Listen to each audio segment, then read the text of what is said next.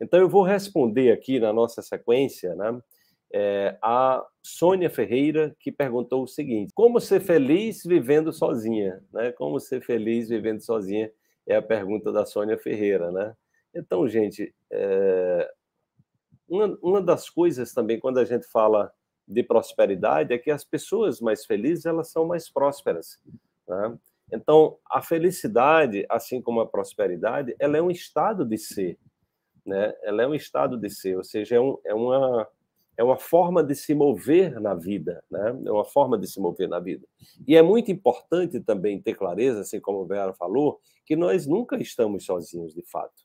Né? Nós estamos, a, a, nossa mente, ela está conectada é, é, com o universo inteiro, tá? Então, a melhor forma de você ser feliz vivendo sozinho é você buscar investir em valores, em virtude, né? investir em um propósito de vida. Porque as pessoas que vivem é, é com propósito, né?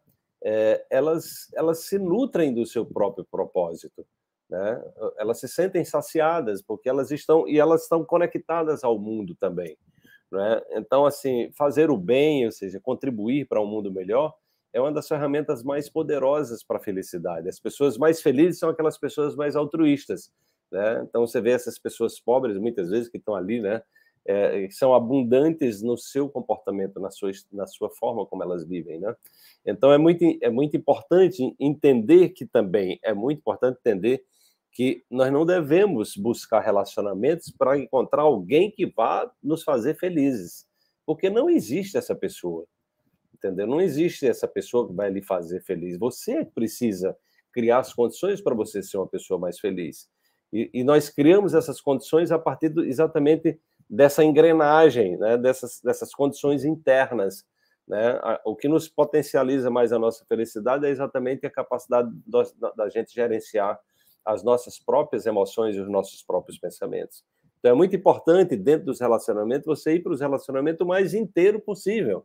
Porque senão você vai cobrar do outro aquilo que é uma carência sua e vai ficar pesado para o outro. Entende? Ou seja, é, é muito importante essa. É, é, é você ser uma pessoa autossustentável, né? Ou seja, você procurar cuidar de você, se curar, se conhecer. Então, o autoconhecimento leva também aos processos de cura, entendeu? Porque, na verdade, nos relacionamentos, nós dialogamos muitas vezes com as nossas sombras, né? mas nós, nós dialogamos também nos relacionamentos com a, com a nossa luminosidade. Né? Então, a grande questão é as pessoas estarem focadas e estarem sendo regidas pela luminosidade. E, e, e as sombras que aparecem nas relações, elas são exatamente as pontes para que você possa dar um salto quântico na sua vida. Tá? Porque, assim, se você fica ali se vitimizando, né? quando, quando as pessoas estão no diálogo das sombras, é um caminho é um caminho de perdedor. É exatamente a estratégia do perde-perde que o David Hawkins fala. Tá? Então, as pessoas estão num nível de frequência tão baixas, elas estão num nível de carência tão né, destrutiva, que elas estão. A relação, ninguém ganha, é só sofrimento. Entende? É aquela coisa, eu quero ter razão, né? Eu quero ter, eu quero ter razão. Não, minha questão não é ser feliz, é querer ter razão, é mostrar que eu estou certo, entendeu? E aí tem um outro nível, que é exatamente o nível da competição, que é você querendo mostrar, é, é, ou seja, você ganha, mas o outro perde. Ou o outro ganha e você perde, entende? Então são relações de competição, não são relações de crescimento. Tá? Então, o terceiro nível, que é exatamente o que nós estamos buscando trabalhar, esse trabalho que eu faço é, é totalmente focado para acessar o terceiro nível, que é o que nós vamos trabalhar na Escola da Riqueza, é exatamente essa perspectiva de que a melhor relação que tem é quando todos ganham.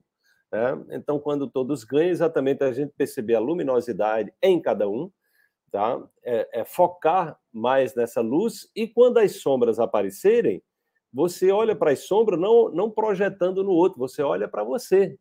Então, quando você parar de projetar no outro e olhar para você, aquilo que incomoda no outro, você pode curar essa, essa dor, você pode curar esse programa, porque é exatamente as peças do carro desajustadas, é exatamente o ego na confusão do sofrimento, entendeu? Então, você pode, né, com isso, ter uma relação consigo, né? Você pode ter uma relação consigo, ser uma pessoa feliz, porque você tem uma relação consigo onde você está jogando, não está jogando o jogo de perdedor.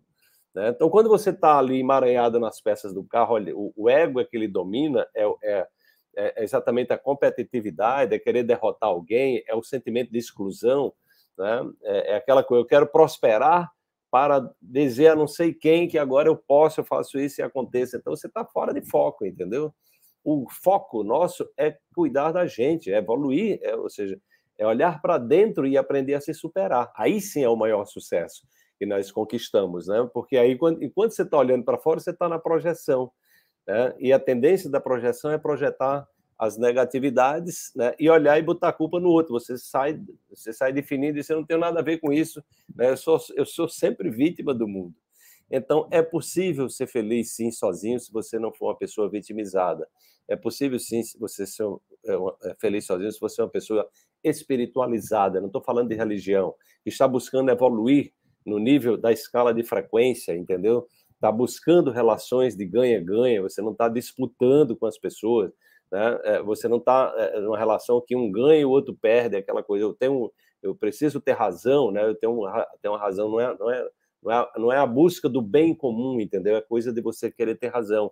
E a pior relação é o perde-perde, é a baixa frequência, é a negatividade, onde você está o tempo todo é, criando uma situação que é praticamente impossível ser feliz. Nesses níveis de baixa frequência aí, onde as pessoas estão disputando o tempo todo, estão iradas, estão com raivas, estão excluindo, né? É, estão julgando, então aí não tem condições. Então, a felicidade, sim, é, é, é possível sozinho, contanto que você seja seu amigo.